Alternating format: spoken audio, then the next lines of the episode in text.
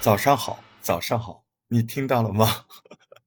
为什么说早上好？我现在录音的时间是，呃，这天早晨的八点钟。呃，我最近二创了很多我读过的书，特别是畅销书。那么在这些书里面，我也感受到了一些，嗯，生活习惯的改变的方法、效率的方法等等。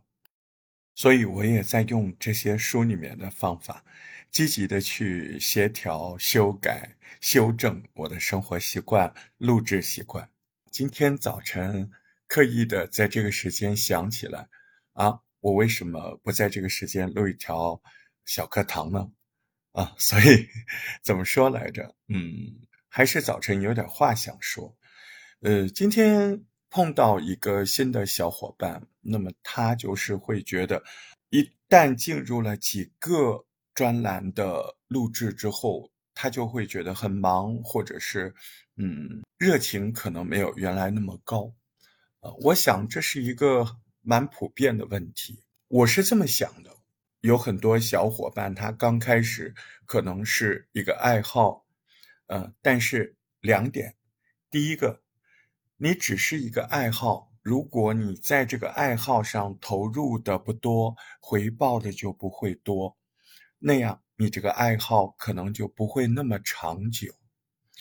第二个要说的就是。如果你把它当做一个兼职的工作，可能时间长了，它真的就能够呈现出一个兼职可以给你带来的，无论是经济上的，还是社会认可度，比如说听众的或者编辑对你的认可。我个人觉得是这样的，你把事儿做到，它自然就会有那样的回报的呈现。这个东西，既然你是爱好，那如果你又听得进劝啊，那是不是你换一种这样的心态，别告诉自己这是爱好，告诉自己这就是个工作，对吧？那它真的就会变成你的一个副职，呃，甚至会逐渐的为你带来收入。我当时是有一个人这么跟我讲的，所以到现在，哎，我真的。嗯，他每个月都有固定的收入，啊，这些收入它来自很多方面，啊，有的可能是你售卖的节目，有的可能是你的洗米团，还有是你的广告收益。那刚开始不会太多，但是，那你要把它当做乐趣，那你无论是打游戏呀，或者是你玩别的，你把时间精力放在这儿，那不是回报更大吗？我是这么想的。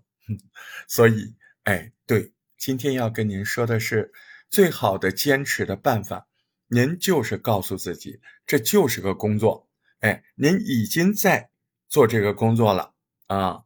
如果你能够怀着这样的心思，定时定量的告诉自己，这是一个类似于工作的任务，我觉得一段时间之后，一定会呈现不一样的回报。啊，我要去上班了，呃，祝你今天有个快乐的一天，也希望我们在声音创作的这个快乐空间当中不断的进步，下回再见。